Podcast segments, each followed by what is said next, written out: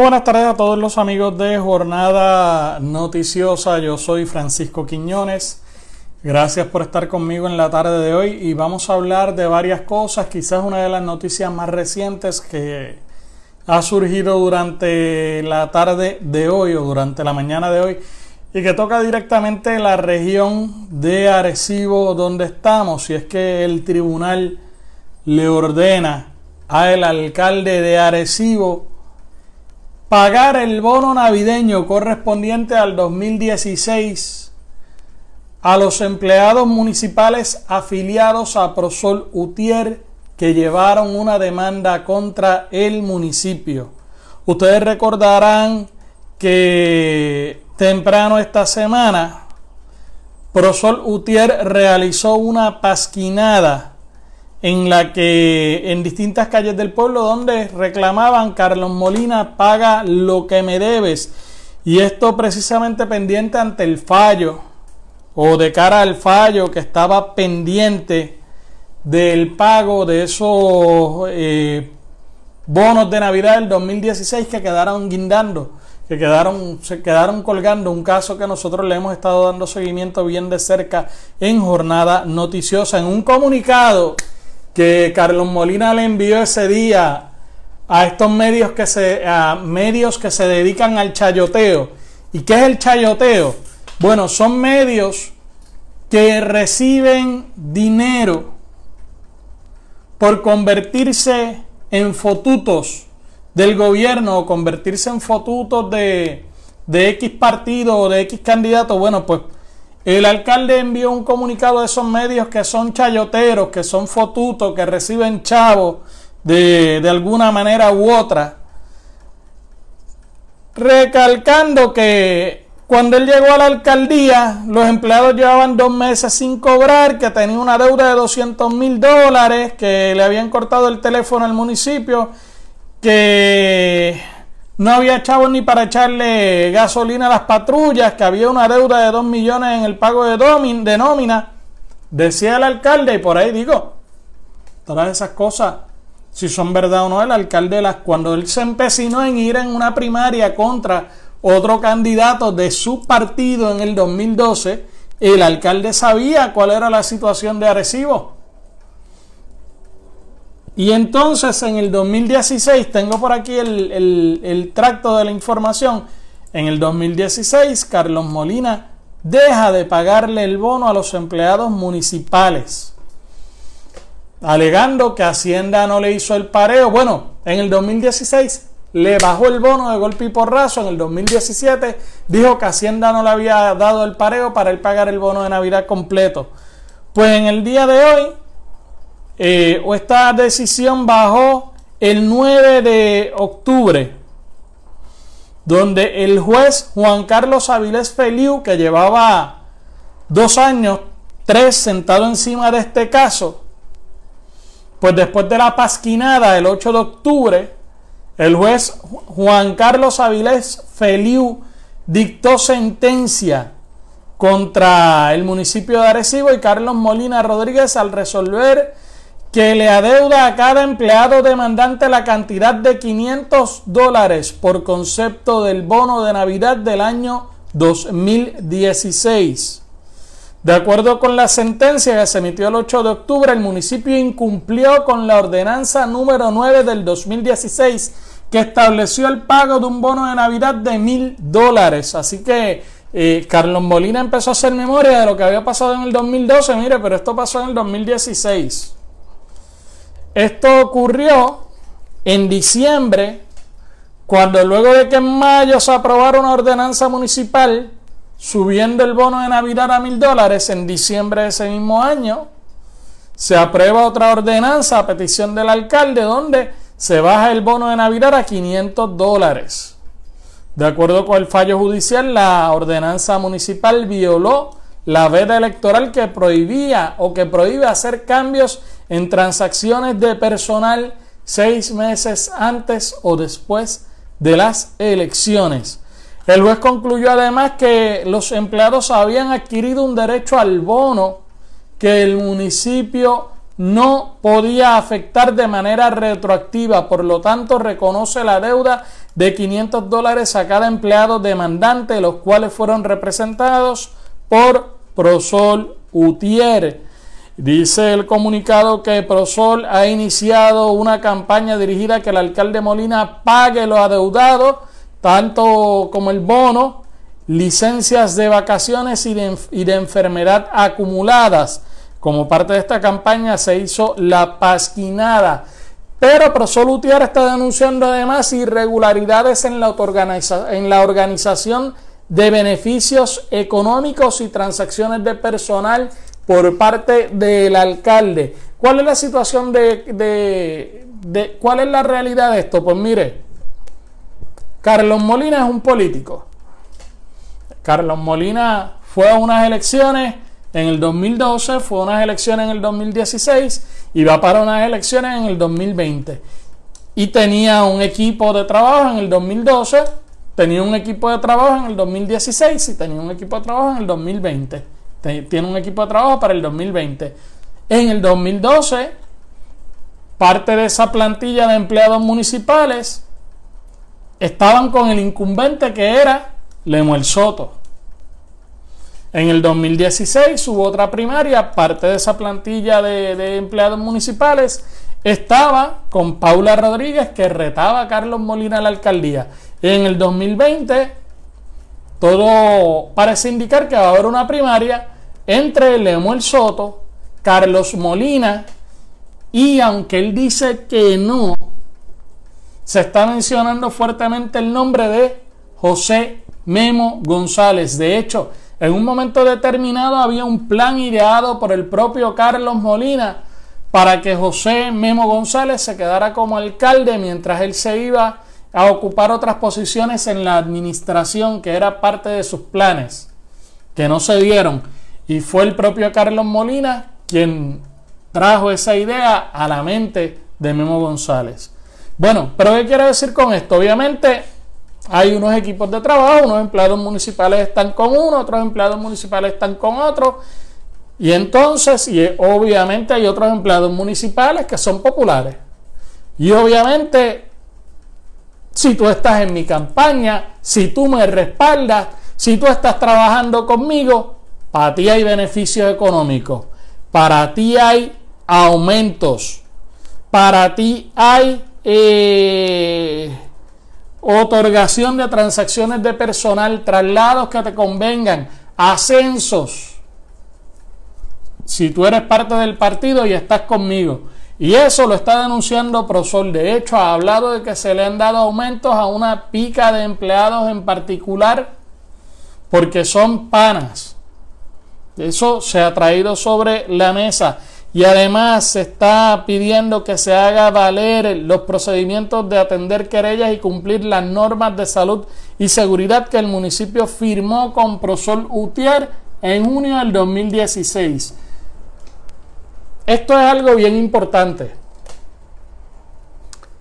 El municipio y Prosolutier tienen un convenio colectivo. Parte de ese convenio colectivo establece un proceso de quejas y agravios. ¿Qué es esto, un proceso de quejas y agravios? Bueno, en muchos convenios, el proceso de quejas y agravios es que si el patrono tiene una acción contra un empleado, o si un empleado tiene una acción contra un patrono, ese proceso se va a llevar a través del negociado de conciliación y arbitraje del Departamento del Trabajo o a través de un oficial examinador privado que lo paga el sindicato. O en algunos casos lo paga el sindicato, en otros casos lo paga el municipio, dependiendo de quién eh, gane o pierda la controversia. Bueno, pues no se cumple con ese procedimiento establecido de quejas y agravios. Surgen los casos y entonces al no llevarse el procedimiento como debe ser, la Unión tiene que recurrir a radicar un pleito en los tribunales. ¿Qué ocurre? De ordinario la Unión tiene que incurrir en gastos de abogados por ese pleito.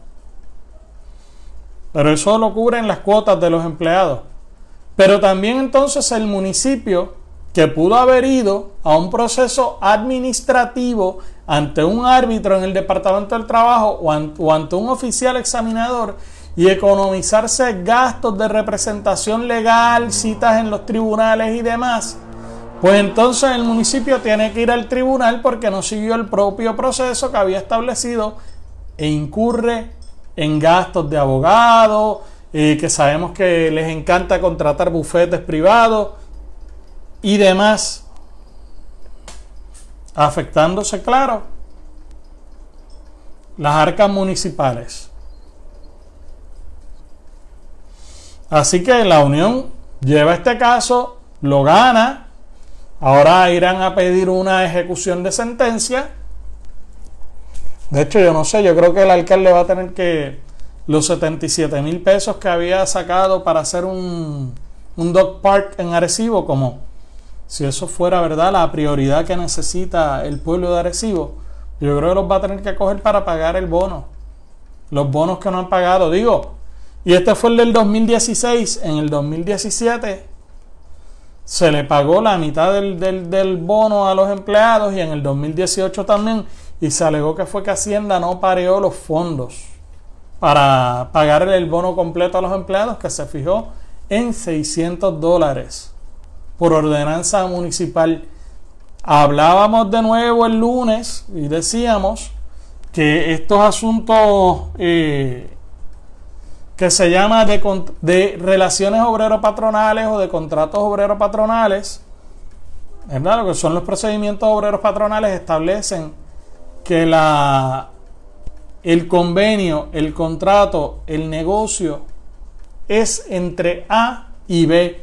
A, el patrono, que en este caso es el municipio, y B, el empleado municipal o la unión que firma un convenio colectivo que tan pronto usted le dice, fíjese usted, porque la ordenanza municipal que se aprobó no decía, eh, te voy a pagar un bono de mil pesos si Hacienda me da la mitad. No. Así que esa responsabilidad económica es contraída entre el patrono y el empleado. Usted no puede venir a decirme cuando me va a pagar, saludos Edgar que nos está viendo por ahí, usted no puede venir a decirme a mí, eh, mira, eh, no te puedo pagar porque es que Hacienda no me depositó los chavos para pagarte el bono, ¿no? Porque usted hizo el compromiso económico y cuando usted hace el compromiso económico usted lo hace eh, basado en sus propios fondos. O sea, usted asume la responsabilidad con su empleado. Y si le falló el negocio que tenía y si no le pagó quien le tenía que pagar, y si, pues mire, usted contrajo una responsabilidad con ese empleado. Así que el Dog Park, que es una de estas ideas fantásticas que ahora empiezan a tener también eh, los alcaldes en los distintos municipios que no tienen obra, no han hecho nada en el tiempo en el que han estado, se les empieza a ocurrir ideas fantásticas como el alcalde de Arecibo hacer un dog park con todas las carreteras de Arecibo de Chacantos y las calles de Chacantos. Ayer yo pasé eh, por donde estaba la antigua Escuela Libre de Música.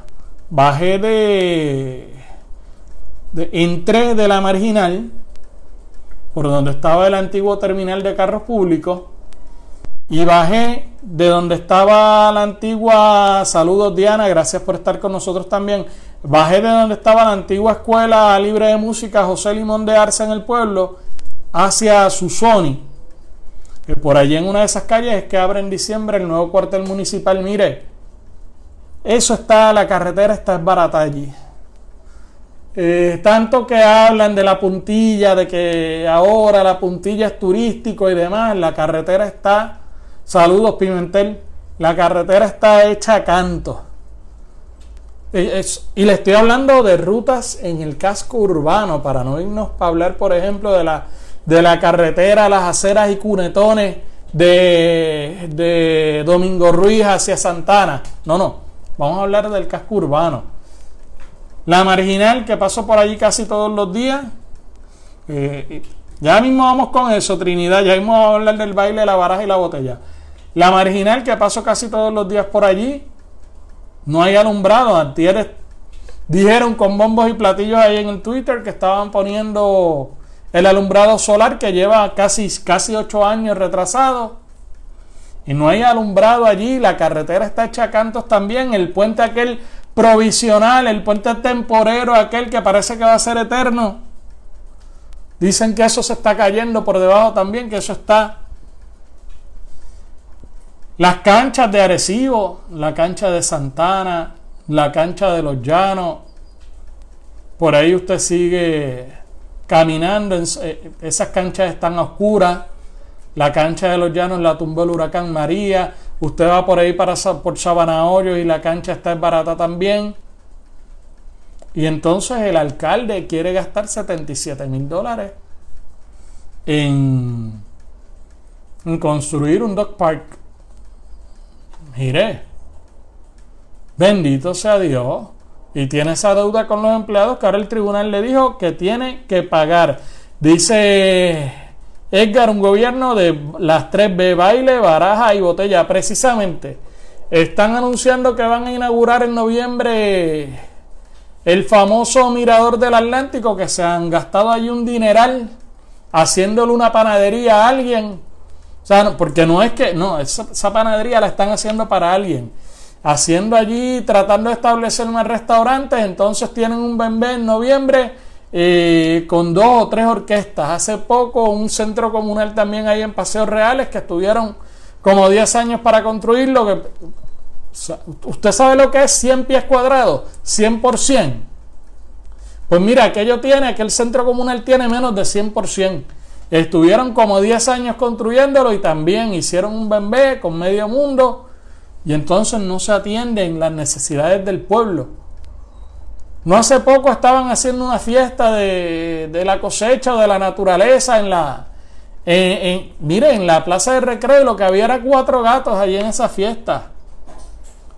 O sea que ni siquiera así atrae la gente la desesperación eh, por estar reclamando que hicieron obra y por la desesperación eh, de que tienen de cara una elección y que tienen primaria, los tiene locos.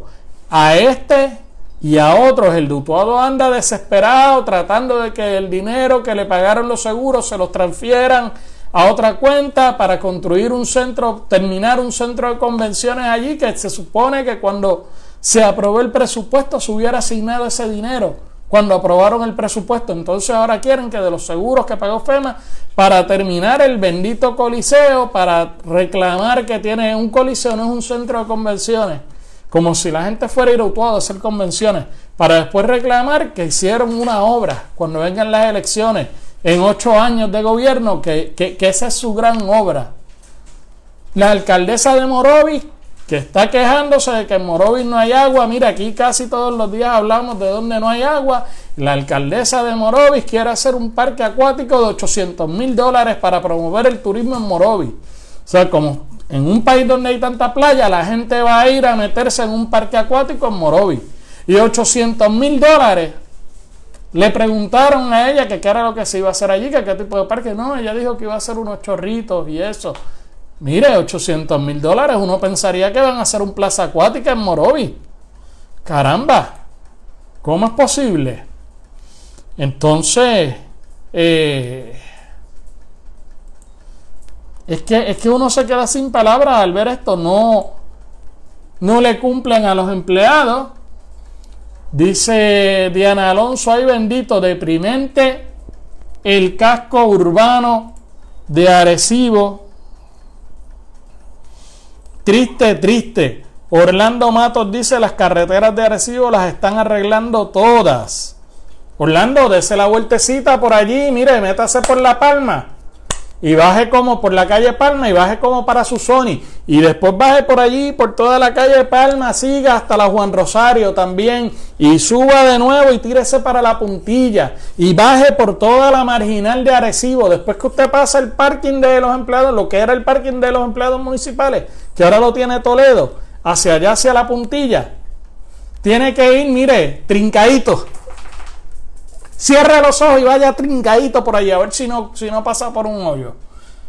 Vaya, coja la carretera, por ejemplo, de Santana y párese en la entrada de los llanos como si fuera para la vocacional, que por ahí pasan cientos y cientos de carros a diario para llevar estudiantes a la Federico de Getó, para llevar estudiantes a la vocacional, para llevar estudiantes a la escuela también de Bellas Artes. Y por ahí pasan montones de guaguas escolares, pasa gente que sube por ahí para Bajadero, sube para Miraflores. Pase por ahí en la misma entrada de los llanos, allí hay un cráter, hay dos cráteres usted tiene que cerrar los ojos y escoger uno y rezarle a Dios que no lo parta un carro por el medio, tratando de esquivar el otro hoyo. Este, yo lo invito a Orlando a que se dé la vueltecita por las distintas calles de Arecibo. Mire, vaya, tírese, tírese por cercadillo para abajo, por cualquiera, por cualquiera de los dos lados, o sea, ya sea por Garrochales o sea entrando por Santana hacia Cercadillo, o si no llega hasta Paseos Reales y baje, baje por Paseos Reales hacia Cercadillo. Y después me habla de cómo están, de si están arreglando o no las calles. Dice Diana González, los, los parques perdidos. Ah, y ahora quieren en un año hacer todo lo que no han hecho en siete años. Dice Helen Montalvo, los postes sin luz. Usted tiene razón. Bueno, es que no nos lo estamos inventando, lo estamos viendo. De hecho, una cosa son los postes de la marginal, que eso fue un sistema de alumbrado que fue a hacer el municipio, que el municipio decidió hacer.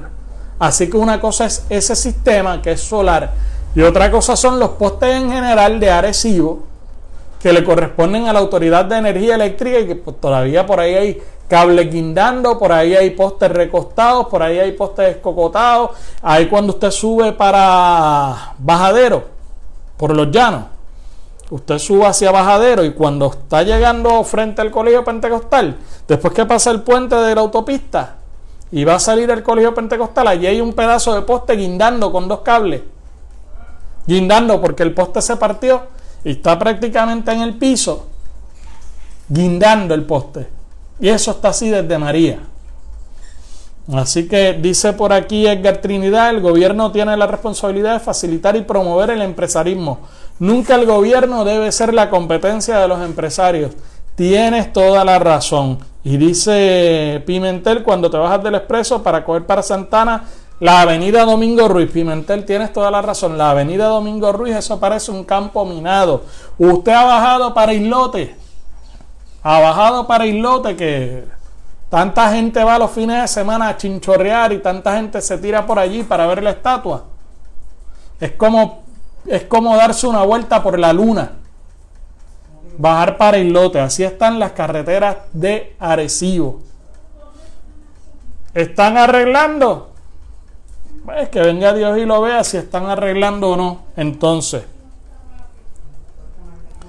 Y así siguen las situaciones, no se le da el servicio a la ciudadanía y como les dije, ahora lo que están buscando es adjudicarse obras para decir que hicieron algo y tratar de hacer lo que no hicieron en siete años, tratar de hacerlo ahora, de cara a la primaria y de cara a las elecciones. Y el pueblo, bien gracias. Creo que se me está quedando algún temita relacionado a lo que quería hablar sobre el municipio. Pero vamos a hacer una pequeña pausa.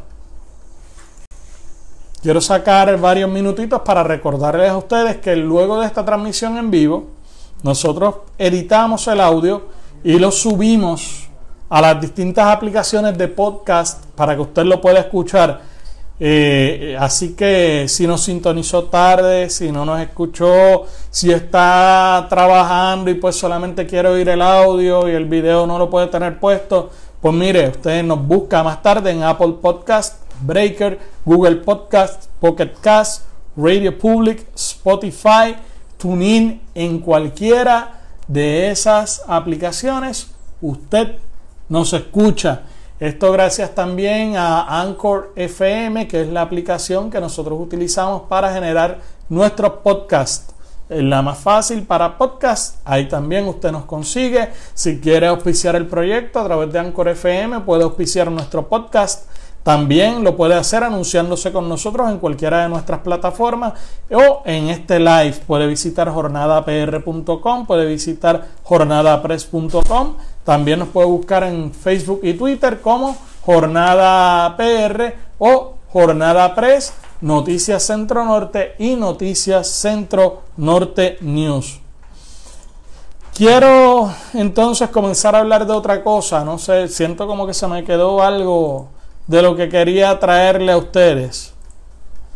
Pero voy a pasar esta notita y es que los estudiantes del curso de campañas publicitarias de la Universidad de Puerto Rico en Arecibo lanzaron una campaña llamada La Última Píldora con el propósito de educar y alertar sobre los riesgos de consumir narcóticos opiáceos que por su potencial adictivo pueden causar la muerte. En octubre del 2017, el presidente Donald Trump declaró una epidemia de salud pública debido a las muertes por uso de opioides de diseño científico y en el campo de la adicción los catalogan como la peor epidemia de salud pública creada por el hombre en toda la historia de medicina moderna. En todo Estados Unidos, 200 personas mueren diariamente por sobredosis, 130 son causadas por opioides. En Puerto Rico, lamentablemente, una vergüenza, tanto que se ha hablado aquí de la transparencia en los datos, una vergüenza, tanto que se ha hablado en este país de reforma policiaca. Y una vergüenza, tanto que se trató de sacar de carrera al presidente del Instituto de Estadísticas. Tanto, tanta importancia que le dio el gobierno a tener control del Instituto de Estadísticas, de que no fuera una entidad completamente independiente. Y en Puerto Rico no hay estadísticas oficiales que certifiquen los casos de muertes por intoxicación de opioides, ya que el Estado no cuenta con una estructura para llevar una base de datos confiables. Así que cuando la policía le dice a usted que de tanta cantidad de muertes, X cantidad son por sobredosis, miren, ni ellos mismos saben. ¿Ok? El objetivo de la campaña es hacer visible el estado actual de la crisis de opioides, romper con los estigmas sociales que se han creado sobre el trastorno por el uso de estos, eh, que genera una enfermedad crónica del cerebro y apoyar esfuerzos de prevención en la enfermedad. Los estudiantes se preparan para que los 10 recintos restantes de la UPR, o sea, los estudiantes de Arecibo y de universidades privadas y entidades sin fines de lucro, se unan a ellos para llevar el mensaje de este problema que está afectando a la juventud de Puerto Rico, a la juventud, también está afectando a adultos, está afectando a la familia, tristemente este problema. Cambiando a otro tema, hay dos situaciones aquí que han surgido en las últimas horas que son de mucha preocupación. Una de ellas es la noticia eh, que salió a relucir el miércoles sobre cómo, un saludo a Ramón que está por ahí, sobre cómo se están utilizando recursos del Estado para carpetear digitalmente. Y estoy hablando específicamente del caso de eh, la publicación de estudiantes universitarios. No es una publicación universitaria, porque no es de la Universidad de Puerto Rico. Es una publicación de estudiantes universitarios tinta digital donde salió a relucir el miércoles que el Departamento de Justicia había obtenido una orden de registro de todas las cuentas de Internet y de todos eh, los usuarios de las cuentas de Internet y de todos los documentos digitales de ese medio. La gobernadora hace unos días atrás trató de defender esa determinación diciendo que se había cumplido con todos los criterios eh, del tribunal. Aquí todos sabemos que hay una pila de jueces que son politiqueros y son batatas políticas y que lo que se dedican es hacer lo que el Estado y los partidos políticos quieran. Y ayer escuchábamos uno de estos demagogos que dicen que son analistas políticos y que lo que hacen es defender ideologías y atacar a todos los que sean diferentes, a todos los que piensan diferentes a ellos, diciendo que no había ningún carpeteo, que lo que se hizo no fue ningún carpeteo, que lo que se estaba haciendo una investigación de un crimen. Bueno, trasciende de la misma orden de registro contra tinta digital. La gobernadora trata de justificar diciendo que es que se estaba buscando quiénes fueron los que participaron, eh, que se metieron por la fuerza en una reunión eh, de la Junta de Síndicos de la Universidad de Puerto Rico durante la huelga del 2017 y que lo que buscaban del 2016, perdón, y que lo que buscaban era identificar a esas personas. Mire, pues eso pudieron haber eh, hecho un supina al medio y solicitar los videos de la actividad. De hecho, eso se difundió en toda la prensa, pues le pudieron haber hecho un supina a cualquier medio y obtener los videos y revisarlos, ya que hubo un caso donde el tribunal resolvió eh, que uno de los canales tuvo, tenía que entregar los videos en una de una cobertura en específico y el canal decidió no, no apelar esa determinación y entregó los videos, me parece que fue Guapa Televisión hace varios años atrás. Pues mire, si era tener acceso a los videos para ver quiénes eran los que estaban allí participando para la posible erradicación de cargos, pues lo que tenían era que hacer supinar los videos y si no se, los, se negaban a entregarlos, pues entonces ir al tribunal y solicitar una orden para que se entregaran. Eso, el caso de Elías Sánchez ahora mismo con el celular, que no lo quiere entregar, ese mismo caso. Pero la orden de registro que defiende la gobernadora no dice queremos el video para ver quiénes fueron los que irrumpieron en esa reunión. No. La orden dice queremos saber quiénes administran esas cuentas de redes sociales y quiénes son los que comentan ahí. ¿Por qué? O sea, en resumidas cuentas, sin un fin público, esto es lo que dice la orden en otras palabras. Sin tener ningún fin público de llevar un caso judicial. Sin tener identificado un sospechoso de un crimen que creen que puede estar cometiendo una actividad criminal. Comentando en una página de Facebook. El Departamento de Justicia quiere monitorear unas cuentas. Y aquí voy a algo bien importante porque escuché uno de estos demagogos hablar de que los que opinan allí eh, no tienen ninguna expectativa de privacidad, o de los que entran allí a comentar. Y en efecto, ese señor tiene toda la razón al decir eso, pero eso es demagogia. Eso es desviar la atención de cuál es el problema, porque aquí no se está discutiendo si esas cuentas están protegidas por el derecho a la intimidad o no. Aquí ya mismo te contesto, Edgar. Eh, eso, de eso no es de lo que se está hablando, de si están protegidos por el derecho a la intimidad y a la privacidad o no.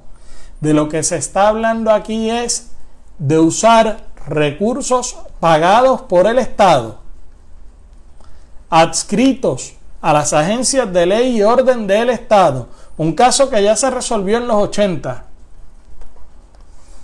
para perseguir selectivamente a ciudadanos que no están de acuerdo con el gobierno, o que no están de acuerdo con la administración de turno.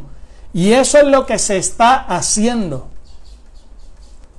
monitoreando ciudadanos, monitoreando lo que hacen en las redes, esperando a ver cómo los pueden entrampar para radicarles un caso. No es que tenemos unos sospechosos y los tenemos identificados y queremos ver si ellos hacen comentarios o hacen algún tipo de acción en esta página que pueda sumar a la lista de cargos o que pueda ayudarnos a establecer que esas son sus identidades. No. Lo que dice, queremos saber quiénes son los que comentan ahí, quiénes son los que administran esa página. ¿Para qué? Para carpetearlo. No me, no me pise las líneas, no me pise las líneas. Para carpetearlos. Para después decir como hacían con las carpetas de subversivos. ¿Se acuerdan el caso de las carpetas de subversivos que llevó David Noriega? Que perseguían a la gente, eh, eh, tenían policías de la desaparecida división de inteligencia persiguiéndolos diciendo a qué mítines políticos iban, con quién se reunían, eh, de quiénes eran amigos, hasta hacían insinuaciones de su vida personal y su vida íntima allí, y después iban donde los patronos y le llevaban eso, y le, ah, fulanito no me le des trabajo aquí, por esto y por esto. De eso es de lo que estamos hablando, de la persecución selectiva de individuos, porque no comulgan con el gobierno, porque no están de acuerdo con la violencia institucional. Y hablamos ahorita de lo, hablamos el lunes o martes de lo que era la violencia institucional. ¿Qué es la violencia institucional? Pues mire, mencionaba ahorita Edgar que el gobierno tiene la responsabilidad de facilitar y promover, y en este caso él habla del empresarismo. El gobierno tiene la necesidad o tiene la obligación de facilitar y promover acceso a servicios. Tiene la necesidad de facilitar y promover acceso a seguridad. Tiene la obligación de facilitar y promover diferentes cosas. Y entonces se ponen a utilizar los recursos del Estado para estas otras cosas ¿Y qué es la violencia institucional? Cuando usted va donde el Estado a decir, tengo esta situación, hay un hoyo frente a mi casa, va al Departamento de Obras Públicas y dice, hay un hoyo frente a mi casa, no le hacen caso. Bueno, María, eso que tú dices es cierto. Lo han hecho todos los partidos. Esto no es nuevo. Es cierto. Ahora, una cosa es como me pasó a mí en una ocasión, yo fui a una entrevista de trabajo en una agencia de gobierno, y cuando yo salí de allí, me, de allí me llamaron de la Junta de Inscripción Permanente y me dijeron, pero es que tú no eres del partido. O sea, una cosa es que el partido sepa, o la gente del partido sepa que tú no perteneces al partido. Y otra cosa es que el gobierno esté carpeteándote para ver si tú perteneces al partido o no, o para ver si tú gritas cuando hay violencia institucional, que la violencia institucional es cuando tú vas a buscar los servicios y el gobierno no te los da. Cuando tú vas a buscar la lancha para ir a Vieques y no hay lanchas para ir a Vieques y tú vas y te quejas y no hace nada. Cuando tú eres víctima de violencia doméstica y tú vas a la oficina de la Procuradora de la Mujer y mientras le pagan millones a contratistas del partido, no hacen nada para ayudarte. Cuando tú vas a la escuela a procurar los servicios de educación especial de tu hijo y no hacen nada para darle los servicios de educación especial a tu hijo y si te quejas entonces buscamos sacarte al nene, no te, no te aprobamos el compu, te hacemos pasar las de Caín para que te saquen el caso, eso se llama violencia institucional o lo que le están haciendo a los universitarios que le niegan los servicios, le recortan eh, los cursos, le bajan las ayudas a la universidad, se las ponen bien difícil para graduarse y que se puedan quedar en el país. Y cuando ellos reclaman, entonces también le queremos tirar la planadora encima. Eso se llama violencia institucional. Y después de eso, cuando tú levantas la voz indistintamente del partido al que tú pertenezcas en contra de la violencia institucional, también viene el Departamento de Justicia a hacerte carpetas por tu oponerte y por tu defender tus derechos. ¿Y quién estaba haciendo esas carpetas? ¿Quién era la Secretaría de Justicia mientras le hacían esas carpetas a esta gente que estaba ejerciendo su derecho a la libertad de prensa y a la libre expresión? ¿Quién? La licenciada Wanda Vázquez, hoy gobernadora de Puerto Rico. Dice por aquí, estaba viendo eh, los comentarios. Dice Edgar Trinidad, no es la primera vez, ese es el caso de los 80 exactamente. Los municipios lo han estado haciendo por años. Hay personas escuchando lo que se dice en los medios y toman notas y persiguen a aquellos que hablan en público, dice Edgar. Y además de eso, Edgar, y esto lo conoces tú y lo conozco yo, y el famoso chat de Telegram lo dejó al descubierto, los municipios, los partidos, también, y muchas agencias de gobierno, en muchos municipios, también hay un esquema de tener gente participando en programas de radio y ahora tener gente en las redes defendiendo candidatos, despotricando contra candidatos, atacando gente cuando hacen las denuncias. Que uno pensaba que es que esos son fanáticos, que no son fanáticos, son gente que de alguna u otra manera están en la nómina, de alguna u otra manera están jaspando pegados. Y, el, y bueno, ahí tenemos el caso de los fantasmas, que ayer se declaró culpable otro más y dicen que hay muchos más fantasmas en los municipios. Y que por ahí hay unas oficinas que están llenas de fantasmas y hay gente que usted los oye y están todo el día en la radio y usted los oye y están llamando a emisoras de radio y cuando usted mira dice Dios, pero si fulanito tiene un contrato con el municipio X, ¿y cómo es que fulanito tiene... Mire, hay uno que trabaja en una oficina de un municipio. Y se pasa llamando a las emisoras de radio con otro nombre en horas de trabajo a defender al alcalde con el que está, con el que él está. Oye, yo sé quién tú eres, yo te he visto la cara, papá.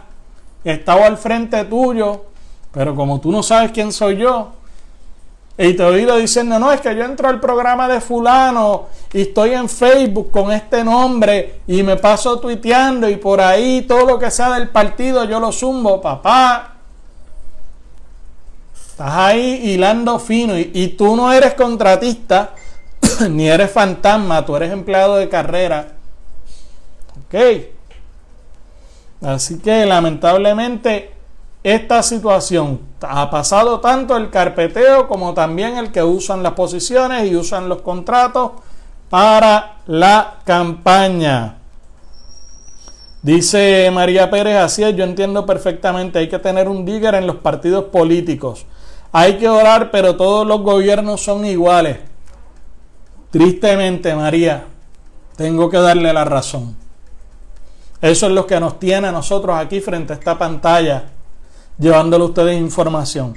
Que lamentablemente al día de hoy todos los gobiernos han sido iguales. Y uno no ve cambio y uno no ve en quién confiar. Y por eso hay que estar denunciándolos todo el tiempo porque aspiramos al cambio y aspiramos a que la gente que tiene su partido político el día de la primaria vaya a la primaria de su partido político, diga yo no voy a votar por este porque este está ligado a la corrupción, yo no voy a votar por este porque este es un charlatán, yo no voy a votar por este porque este cuando me recortaron la pensión se quedó callado, yo no voy a votar por este porque este lo que es un buscón y vamos a ver qué queda aquí, si votamos o no votamos y usted le entregue una papeleta limpia al partido y que cuando usted vea que se va a, tirar, que se está tirando fulanito, que es un truquero, usted vaya a a la comisión evaluadora de candidatos de su partido y le diga, mira, este tipo no puede correr y fundamente las querellas que sean necesarias para limpiar las papeletas de los partidos. Dice Ramón, en Arecibo tienen dos empleados municipales en una oficina en la misma casa alcaldía. No lo voy a tirar al medio, Edgar. Ahora, eh, tengo por ahí un cuentecito bueno que me hicieron Así que tengo que hablar con la persona a ver si me autoriza a contarlo. De alguien, un político, que se fue a un parking a grabar un videíto diciendo que estaba haciendo y lo botaron del sitio. Lo botaron del sitio, pero de eso vengo hablando en otro momento. Mire, y relacionado a este asunto de la represión y de la persecución contra ciudadanos, en el día de ayer, nosotros estuvimos gran parte del día afuera, pues estuvimos en un conversatorio en la Universidad de Puerto Rico en Arecibo con Sandra Rodríguez Coto sobre el libro Bitácora de una transmisión que recoge básicamente los relatos y anécdotas de lo que ocurrió eh, durante las transmisiones que se hacían eh, desde Guapa Radio tras el huracán eh, María, que era la única emisora que estaba transmitiendo. Y todas las dinámicas que se dieron, entre ellas, pues de la información, de las visitas que se hicieron a Arecibo y de la información que nosotros generábamos desde acá, desde Arecibo. Eh, nos enteramos ayer que nosotros aparecemos en el libro también.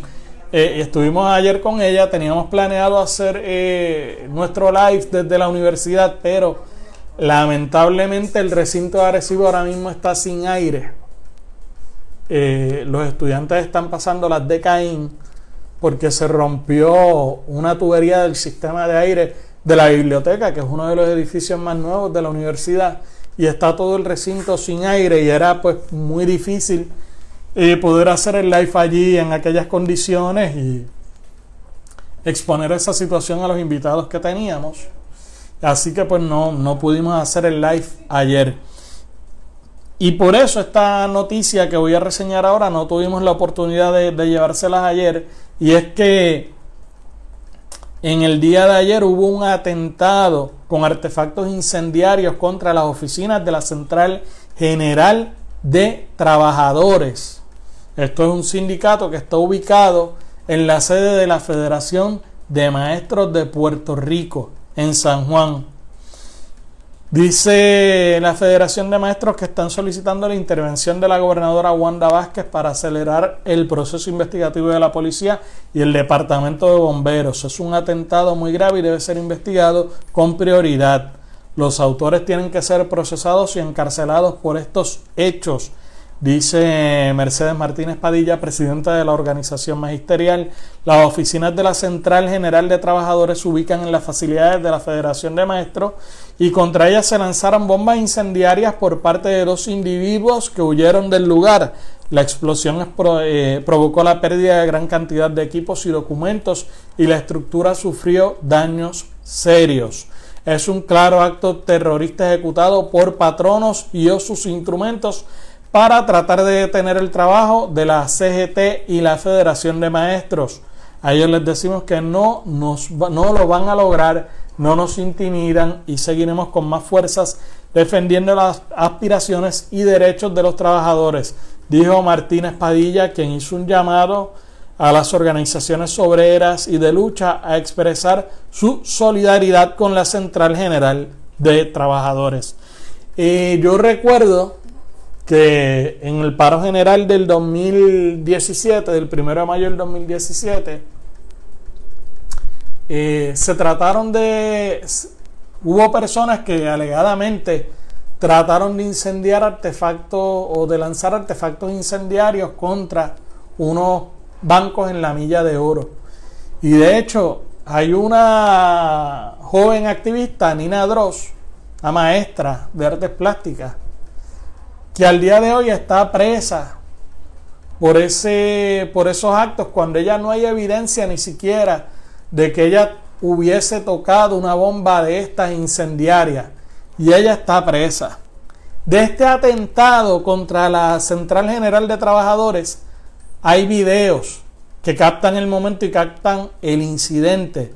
A mí me encantaría ver que se le diera la misma prioridad a esclarecer esto y a lograr la convicción de los involucrados, igual le dieran la misma importancia que se le dio a conseguir a alguien y procesarlo por los supuestos atentados contra esta o por los atentados contra esta este sindicato pues que se dé la misma importancia que se dio por conseguir y procesar a los que eh, supuestamente intentaron incendiar edificios en la milla de oro. Porque la vara, la medida de, la vara de medida debe ser igual en todos los casos. A veces la gente me habla, por ejemplo, de que deben eliminar el derecho a la fianza este, porque mira lo que pasó con Jensen, ¿no? Lo que pasó con Jensen es la excepción a la regla. Ahí el problema no fue el derecho a la fianza, fue que fue los que tomaron las decisiones que no funcionaron, ¿verdad? Vemos otros casos como les echan fianzas altísimas a la gente por cosas que a veces no son ni asesinatos. Y pues miren, no es no es que los derechos están mal, sino que la vara que usaron acá es la misma que deben usar acá. Pues en este caso, la vara que utilizaron en la milla de oro, que la utilicen con los que cometieron este atentado contra la Central General de trabajadores. Bueno, sigue trascendiendo información en otro tema sobre el lío en el que está metido Carlos Flores, el secretario de Agricultura, que como ya hemos dicho en otras ocasiones, a Carlos Flores le asiste el derecho a la presunción de inocencia en el tribunal. El secretario de Agricultura no, el secretario de Agricultura está en una posición de la confianza de la gobernadora y la gobernadora no tiene por qué esperar a que un tribunal se exprese. Publica claridad que el referido del secretario de Agricultura al Departamento de Justicia está relacionado con la manera como dispuso el dinero asignado para subsidios agrícolas, según claridad. Pero además de la posible comisión de delitos en ese renglón, lo que ha marcado su labor es la abierta parcialidad con algunas de las grandes corporaciones relacionadas con actividades agrícolas, en particular Suiza Dairy, empresa que controla el 60% de la venta de leche fresca en Puerto Rico. También mantiene estrecha relación con Pan American Grain, importadora de arroz y otros productos agrícolas cuyo dueño, José González Freire, es muy activo en la esfera política. Esto estoy leyendo de claridad.